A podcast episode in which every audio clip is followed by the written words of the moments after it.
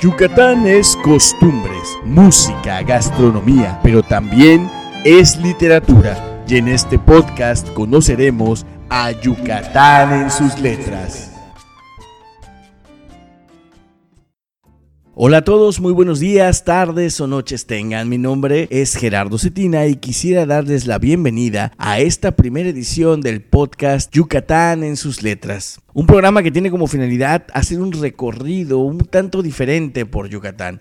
Este recorrido no va a ser culinario o turístico, no. Conoceremos Yucatán a través de sus autores, de sus letras, de su literatura.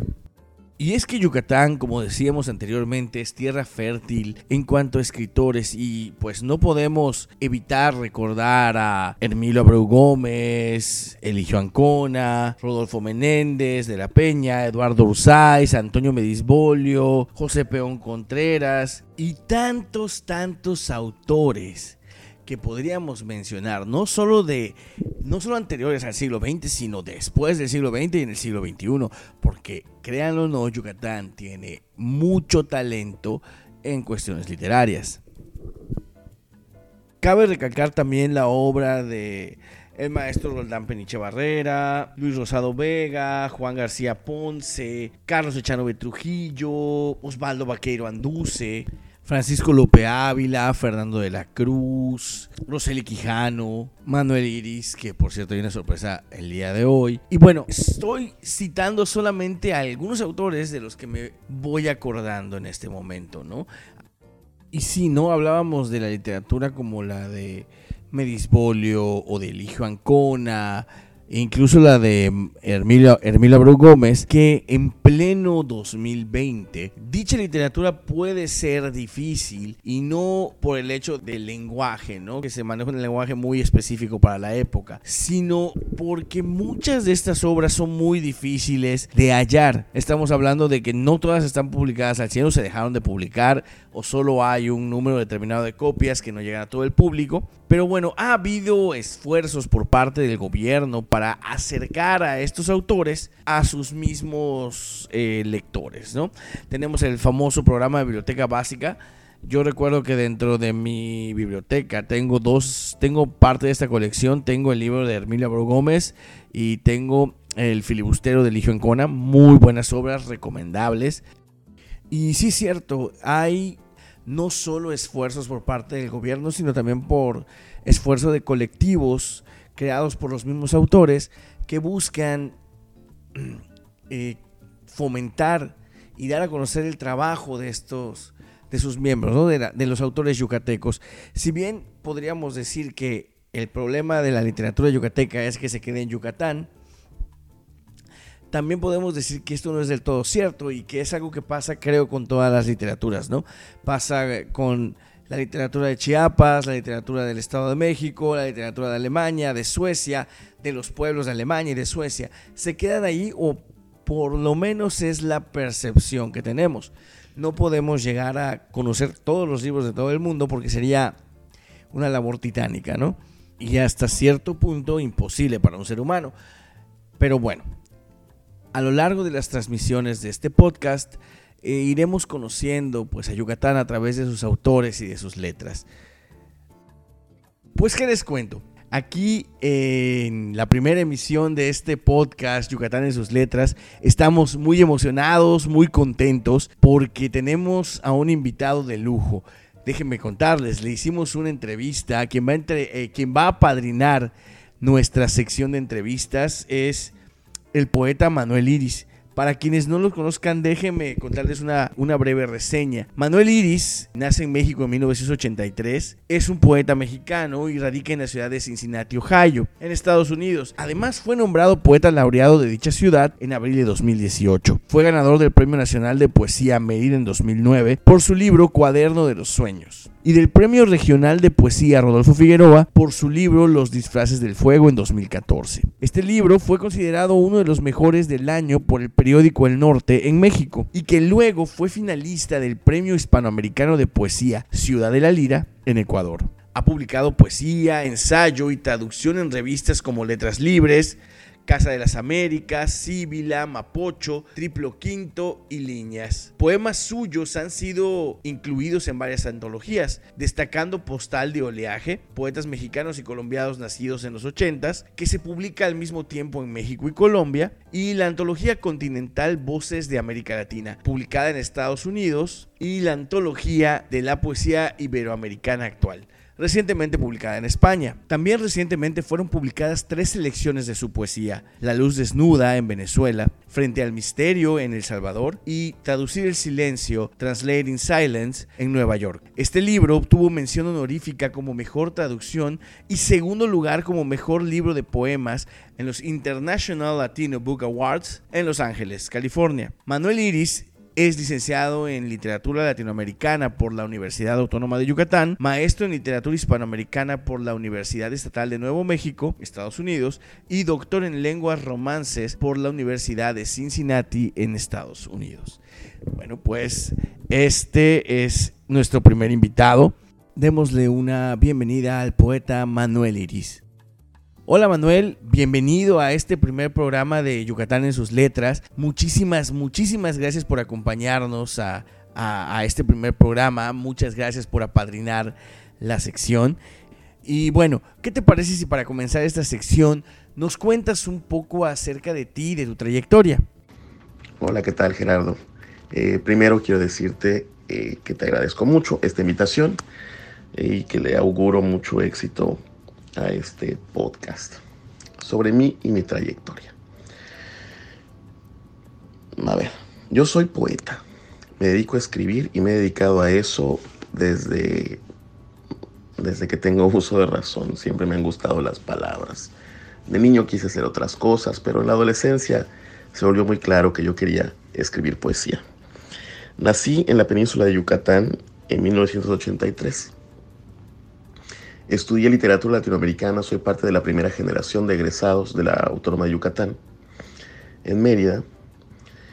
Y luego de eso, eh, casi inmediatamente, después de haberme recibido, vine a vivir a Estados Unidos, donde ya tengo 12 eh, años de vida. He publicado libros de poesía en México, en Estados Unidos y en otros países, eh, países de habla hispana los demás. Eh, Venezuela, eh, El Salvador, otros países. Y bueno, algunos libros han recibido algunas menciones, algunos premios. En México, en Yucatán, gané el Premio Nacional de Poesía Mérida. En Chiapas, el Premio Rodolfo Figueroa.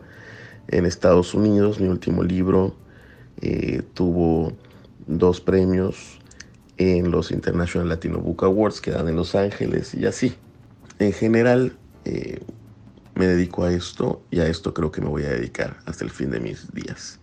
Yo creo que eso es lo importante a la hora de hablar de, mi vida y su relación con la poesía. Que la poesía está en el centro y que lo continuará siendo para siempre.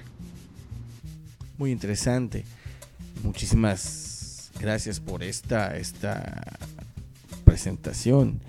Y como segundo punto, como segunda pregunta eh, que quiero hacerte es, eh, a nivel internacional, ¿qué autora o autor crees que haya sido una influencia para acercarte a la literatura? Esta segunda pregunta que me haces acerca de los autores internacionales que hayan sido una influencia para acercarme a la literatura, tiene una respuesta que yo creo que complejiza la noción de internacionalidad. ¿Por qué? Cuando yo era muy jovencito, cuando tenía yo unos 12, 13, 14 años, comencé a leer a gente que por supuesto me influenció muchísimo, ¿no? Estoy hablando de del García Lorca, del romancero gitano, de Nicolás Guillén, estoy hablando de gente como Pablo Neruda, em, y también de poetas como Francisco de Quevedo, ¿no? en fin, bueno, recuerdo mucho en aquel momento que me impactaron bastante unos poemas de Alfonsín Storni, ¿no? En fin, lo que yo no concebía en aquellos momentos era que existían como literaturas nacionales. Yo por supuesto que entendía que un poeta nació en Chile y no en México, pero yo en ese momento, a los 12, 13 años, yo pensaba que escribir era escribir nada más, como, como de alguna manera lo es, ¿no? Y no entendía yo que había como diferentes identidades nacionales o diferentes preferencias nacionales por ciertas formas de literatura. No entendía yo, no, no tenía yo noción de historia literaria ni de cosas por el estilo. Entonces cuando yo leía a Neruda, yo no pensaba, ah, estoy leyendo a un poeta chileno, yo pensaba, estoy leyendo a un gran poeta y punto, ¿no? Em, por supuesto que era un poeta chileno, ¿no? Pero cuando yo pensaba, cuando yo leía Góngora, yo no pensaba, voy a leer un poco de poesía española del siglo de oro, para nada, ¿no? A Quevedo más que a Góngora a esa edad. Y yo creo que luego se fue haciendo más complejo en mí este asunto, ¿no? Entonces, eh, los nombres que te dije antes son nombres que me influyeron y que me hacían escribir y que hasta hoy me hacen escribir como una especie de respuesta. Yo creo en la poesía como una forma de diálogo eh, ininterrumpido a través de las eras. Es un diálogo que la muerte no interrumpe, ¿no? Entre, entre entre la humanidad y sí misma. No quiero decir entre autores, porque eh, los autores eh, son su propia voz, pero también son la voz de la tribu, ¿no? son la voz de, de la humanidad en un momento histórico. A veces es para retratar el momento histórico, a veces es para responderle, a veces para proponerle algo, ¿no? O para cuestionarlo. Entonces, esos son, los, esos son escritores que yo estaba leyendo en aquel momento, junto con muchos otros. la primera novela que yo terminé completa fue La vida de Tom Sawyer, ¿no? de Mark Twain, por supuesto, en traducción.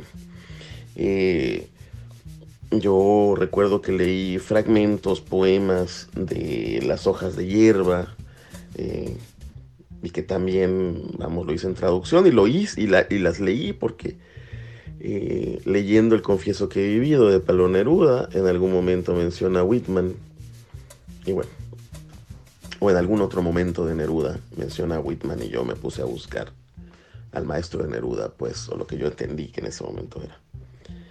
Entonces, bueno, yo eh, hay muchos escritores internacionales, escritores extranjeros, que, que fueron importantes para mí durante mi primera formación. Muy, muy interesante esto que nos comentas acerca de lo complejo de hablar de autores internacionales. Eh, debo admitir que me gusta mucho la idea que manejas del diálogo entre autores a través de los tiempos. Y bueno, como tercera pregunta que quisiera hacerte, ya esto es hablando a nivel local, ¿qué autor o autora yucateco crees que ha influido en tu acercamiento a la literatura? O bien, ¿a qué autor o autora de Yucatán consideras entre tus favoritos? A nivel local hay dos tipos de influencia que puedo mencionar. Que no están separadas una de la otra, ¿no? Pero que no siempre están juntas. Hablo de la influencia personal, es decir, de la gente con la que he podido convivir y de la que he aprendido y de la otra influencia que es la influencia meramente literaria, gente que he leído y también me ha influido y que pero que no he tenido el gusto de conocer por diferentes circunstancias, ¿no? Eh, estudiando literatura latinoamericana en la Autónoma de Yucatán, para mí fue obligatorio leer a bastantes escritores eh, locales, ¿no? Eh, leí con admiración, no recuerdo si en clase o, o por curiosidad, a gente como Carlos Martín Briceño, por ejemplo.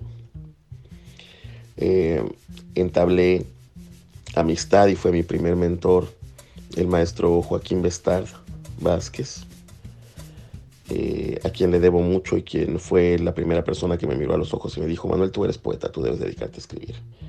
Y ese momento, ese, ese segundo, lo agradezco mucho porque fue definitivo en mi, en mi vida. Igual eh, soy amigo y tuve mucho tiempo y tengo todavía como, como confidente y como mentor a mi querido poeta José Díaz Cervera, que nos enseñó no solamente a mí, igual que hizo Joaquín Bestard, eh, no solamente a leer, no solamente ayudarnos con los, con los textos a escribir, sino a vivir con un recelo ético. Eh, José Díaz lo llamaba higiene, decía, ¿no? Hay gente con la que uno no se junta por higiene. Eh, a vivir poéticamente, quiero decir, a habitar el mundo como poeta, a, entender que dedicarte a la literatura es un estilo de vida. Y eso es algo que yo le agradezco profundamente a José Díaz Cervera. Eh, además de que fue una persona que eh, nos enseñó a valorar a, ciertos poetas, eh, entre ellos Bonifaz Nuño, la gente de la espiga motinada, por ejemplo. En fin, un, tipo que fue fundamental para mí, para mi formación, José de Cervera.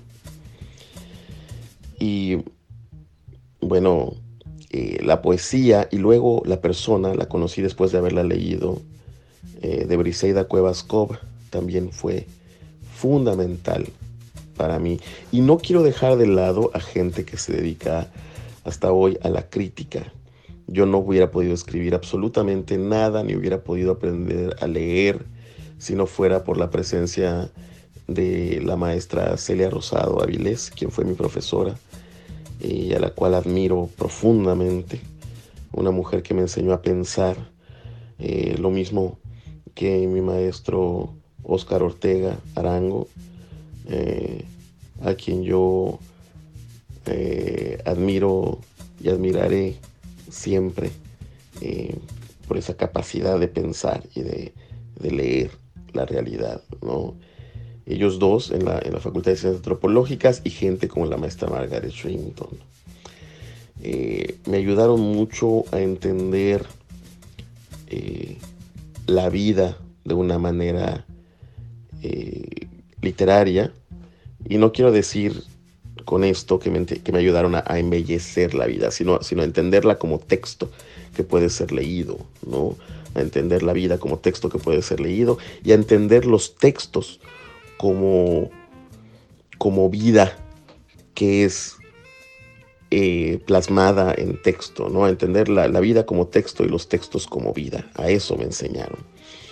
Entonces, eh, todos ellos son autores, todos ellos son locales, todos ellos están vivos, salvo el maestro Bestad.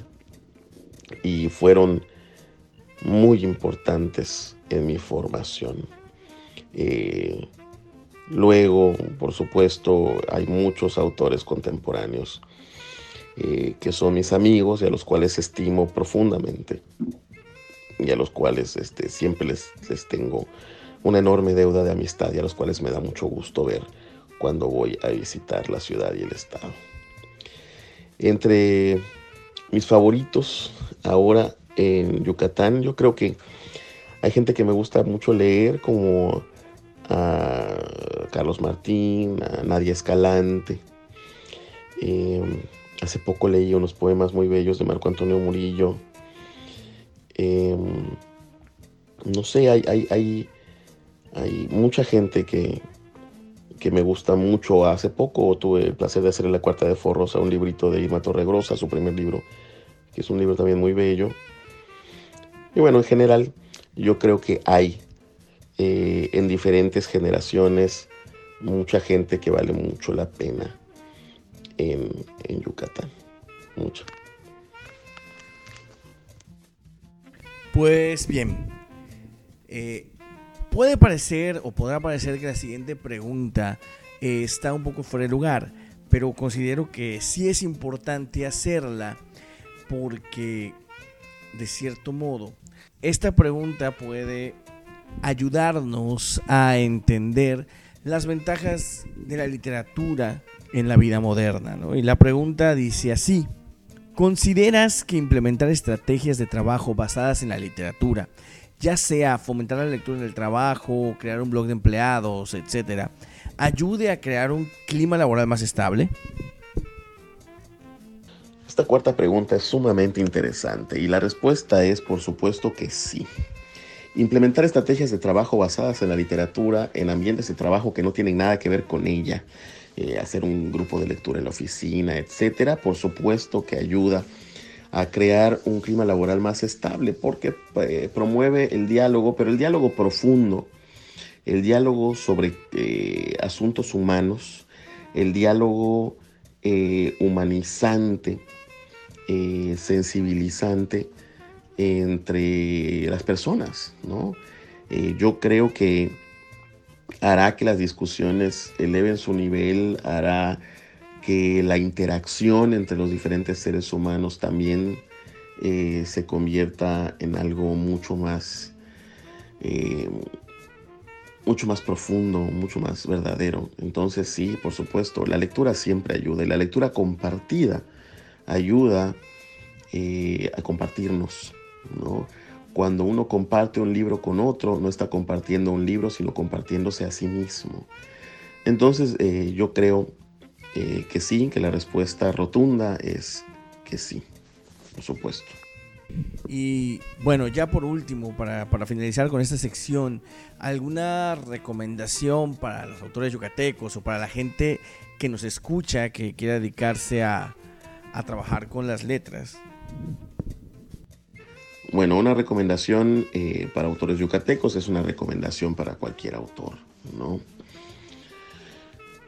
La primera es, o creo que la única que voy a dar ahora es no desesperarse, ¿no?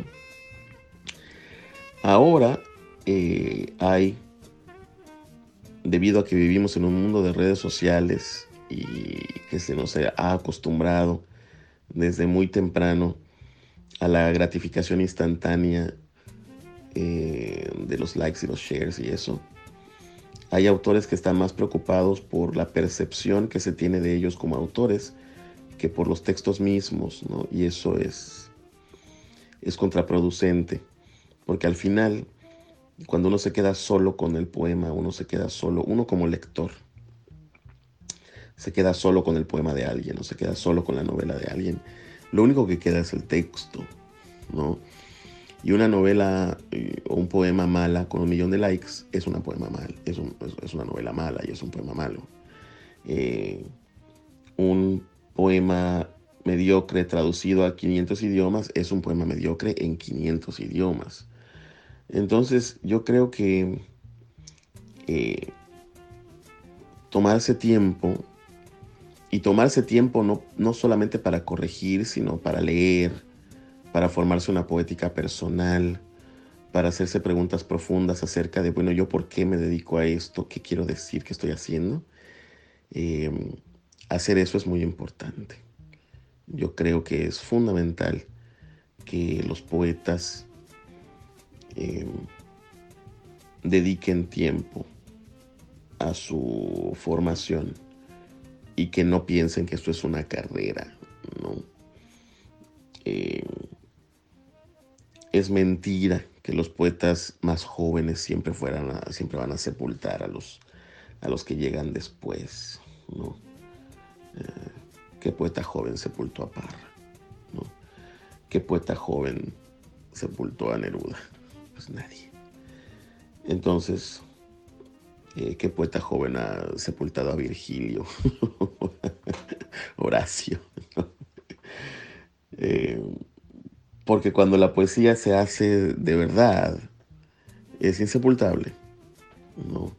Quizá haya gente que eh, cuyos trabajos tomen silencios en algún momento. o que ignoremos injustamente.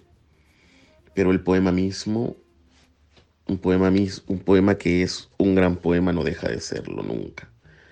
Eh, ahora, hay que dejar que el poema surja en el momento en que le corresponde surgir. Y eso puede ser muy rápido o muy tarde, según los tiempos humanos, pero los tiempos de la poesía son otros. Y eso, ese sería mi consejo. Date tiempo y sé paciente contigo piensa que escribir no es jugar a las carreritas. Esto no es un hipódromo. es la vida. Ya. Muchísimas gracias Gerardo. Un abrazo para ti, para toda la gente que escucha este podcast y espero que, que estés muy bien. Pues Manuel, un abrazo de vuelta. Muchísimas gracias por haber tomado la molestia de responder estas cinco preguntas. Créeme que tus respuestas han sido muy esclarecedoras. Tus consejos no se tomarán en saco roto. Y de verdad, muchísimas gracias por, por ser el padrino de, esta, de este primer podcast y de, de esta sección de preguntas a escritores yucatecos. De nuevo, un abrazo y gente que nos escucha. Esto ha sido todo por hoy. Antes de terminar la transmisión de este podcast, quisiera enviar un agradecimiento muy especial y un saludo a todos los miembros de la Red Literaria del Sureste México Nuestra América por el apoyo brindado para la realización de este podcast. Muchas gracias, buenos días, buenas noches, buenas tardes, que tengan un excelente día desde cualquier lugar que nos escuchen. Se despide de ustedes su servidor Gerardo Cetina y esto ha sido Yucatán en sus letras. Hasta la próxima transmisión.